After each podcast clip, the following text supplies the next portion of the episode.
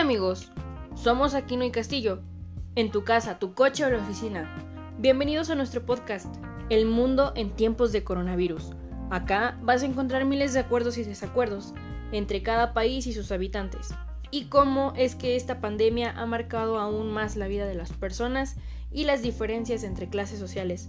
Esperamos que todo esto te sirva para tu próximo tema de conversación con tu familia. Y por cierto, te recomendamos quedarte en casa.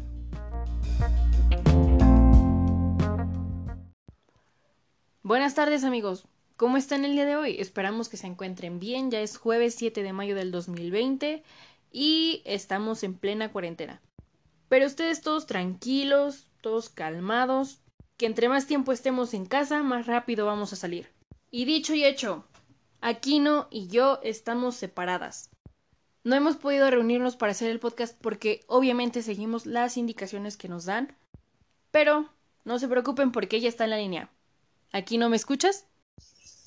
Sí, Castillo, te escucho. Hola amigos, ¿qué tal? ¿Cómo están? Esperamos que se encuentren bien en sus casas y como nosotros sigan en comunicación sin salir de casa.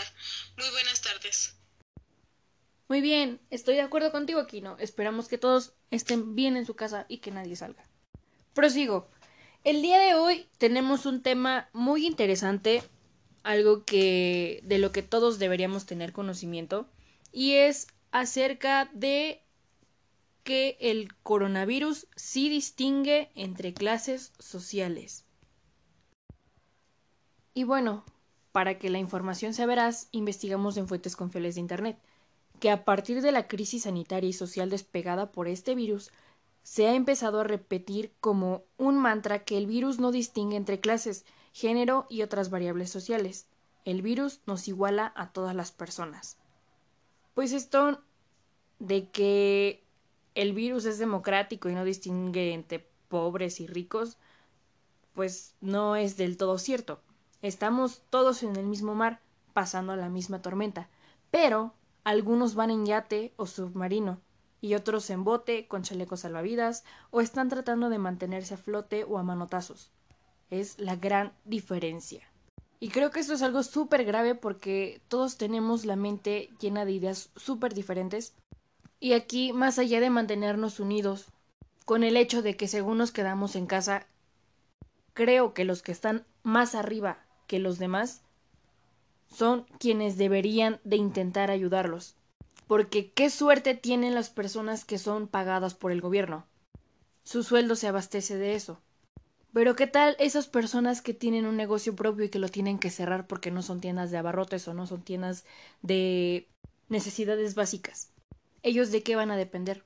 Pero bueno, me estoy extendiendo demasiado. Aquí no, necesito muy, muy urgentemente tu opinión. Pues como bien lo dices, todos estamos en la misma tormenta, pero no dentro del mismo barco. Pues sí, la pobreza es uno de los factores más relevantes y determinantes en salud y ser pobre estado puede estar íntimamente ligado con la calidad nutricional que tenemos.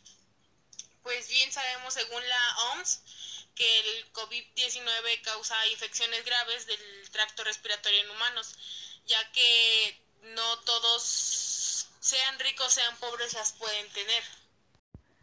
Ok, pero no sé si estés enterada. He visto anuncios en la tele que el gobierno está apoyando a las personas que cuentan con el programa social de Infonavit, el del Fobiste y también el del ISTE, entre otros que de los cuales siento que destacan más estos. Pero sigue siendo un verdadero problema. Porque aquí en México, desgraciadamente, el país enfrenta ese problema de la pobreza. Ya no como antes, pero eso no significa que ya se haya acabado. Y ahora imagínate cuántas personas cuentan con esos programas. Pero peor aún, imagina cuántas no. Y sigue habiendo esa controversia. No hay las mismas oportunidades para todos. Una persona que está en la calle no tiene las mismas oportunidades que una persona que vive bajo un techo. Y simple y sencillamente porque no cuenta con el recurso de poder pagar un médico. Y tampoco creo que las consultas las estén dando gratuitamente. Estoy completamente de acuerdo contigo. si el gobierno apoyara a las personas que son más vulnerables, a las que no cuentan con los recursos para poder pagar un médico, créeme que el tema de pobreza no sería parte de México. Y tomando en cuenta que en estas situaciones son las que son más vulnerables de defensa físicamente del cuerpo que tienen ellos y que no pueden abstenerse de no salir, porque hay personas que literalmente viven en la calle.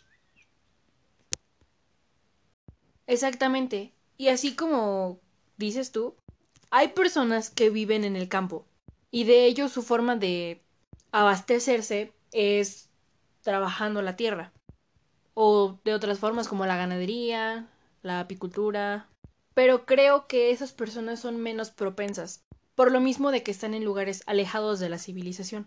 Mas sin embargo, nada nos asegura que ellos también estén totalmente seguros. Y bueno, mi gente, hasta aquí el podcast de hoy.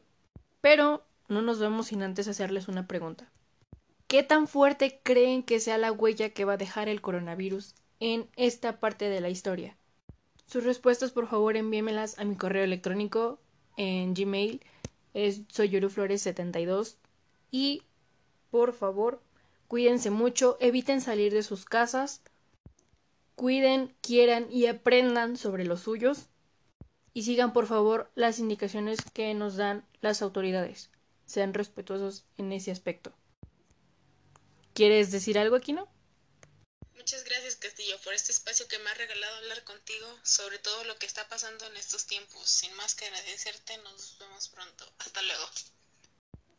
No, gracias a ti amiga por volver a estar conmigo. Entonces, sin más que decir, cuídense todos y nos vemos en el próximo podcast.